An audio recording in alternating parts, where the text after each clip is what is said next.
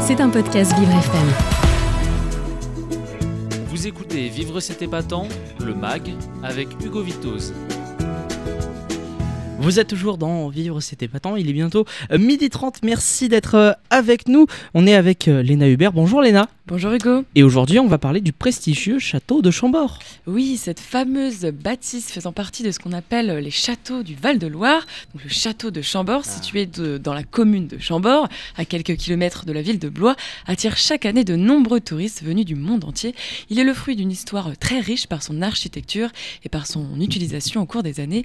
Il figure sur la liste du patrimoine de l'UNESCO depuis 1981. Qui n'a pas connu les châteaux de la Loire dans les cours d'histoire? Je pose la question. Et alors comment il a été construit ce château Léna Eh bien, c'est François Ier qui ordonne sa construction en 1516, un palais à sa gloire pour sa victoire à Marignan. Le château euh, n'est pas conçu pour être la résidence permanente du roi, mais la construction est pensée pour être un lieu de vie secondaire. Il souhaite que cet endroit euh, représente son pouvoir avec euh, une architecture unique. Le- le plan et ses décors ont été conçus autour d'un axe central, le fameux escalier à double révolution, inspiré par les œuvres de Léonard de Vinci, qui est considéré comme un réel chef-d'œuvre de la Renaissance. Il est construit en même temps que, que le donjon, il dessert deux étages et également les terrasses. La double révolution devait permettre de faciliter les mouvements dans les escaliers et éviter euh, les embouteillages.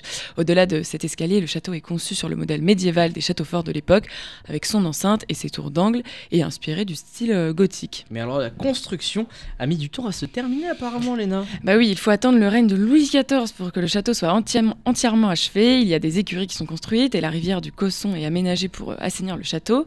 Le roi Soleil va résider à plusieurs reprises dans le château. Pendant ses séjours, de nombreuses parties de chasse sont organisées dans les alentours du château. Il va même faire venir la troupe de Molière euh, dans le château, mais le roi va, de moins en moins euh, séjourner à Chambord au fil des années, maintenant que son fameux château à Versailles est plus euh, somptueux que jamais.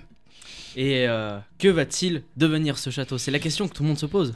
Et bah, pendant la Révolution, le château est relativement épargné, même s'il est pillé et que, que le mobilier est vendu, mais la bâtisse échappe à la destruction. Chambord connaît ensuite une longue période d'abandon avant que Napoléon n'en fasse don en 1809 au maréchal Berthier pour le, le remercier de ses services. Euh, les clés du château vont passer par les mains de nombreux propriétaires pendant des années. Le petit-fils de, de Charles V va redonner une vie à ce château, qui même en exil va être attentif à son entretien. Il entreprend des grandes campagnes de restauration et ouvre officiellement le lieu au public. À sa mort, le château est l'héritage des princes Bourbons de Parme, avant de devenir finalement la propriété de l'État euh, depuis 1930. Et aujourd'hui on peut évidemment visiter ce château sans problème Léna. Oui, vous pouvez euh, bien sûr visiter euh, les différentes salles du château, ainsi que ses fa- fameux euh, doubles escaliers. Il y a aussi euh, les collections permanentes et la visite des jardins à la française. Pour les plus intéressés, le château propose le passeport Chambord, qui inclut euh, un droit d'entrée au château et au jardin, une entrée pour les spectacles de chevaux et de rapaces, et des réductions pour les balades en vélo ou en bateau. Vous pouvez aussi, pendant votre séjour, profiter, de, pour, profiter pour visiter les autres châteaux du Val-de-Loire, tout autant prestigieux que celui de Chambord. Vous retrouvez euh, celui de Chenonceau, le château royal d'Amboise ainsi que le château royal de Blois. C'était un podcast Vivre FM. Si vous avez apprécié ce programme, n'hésitez pas à vous abonner.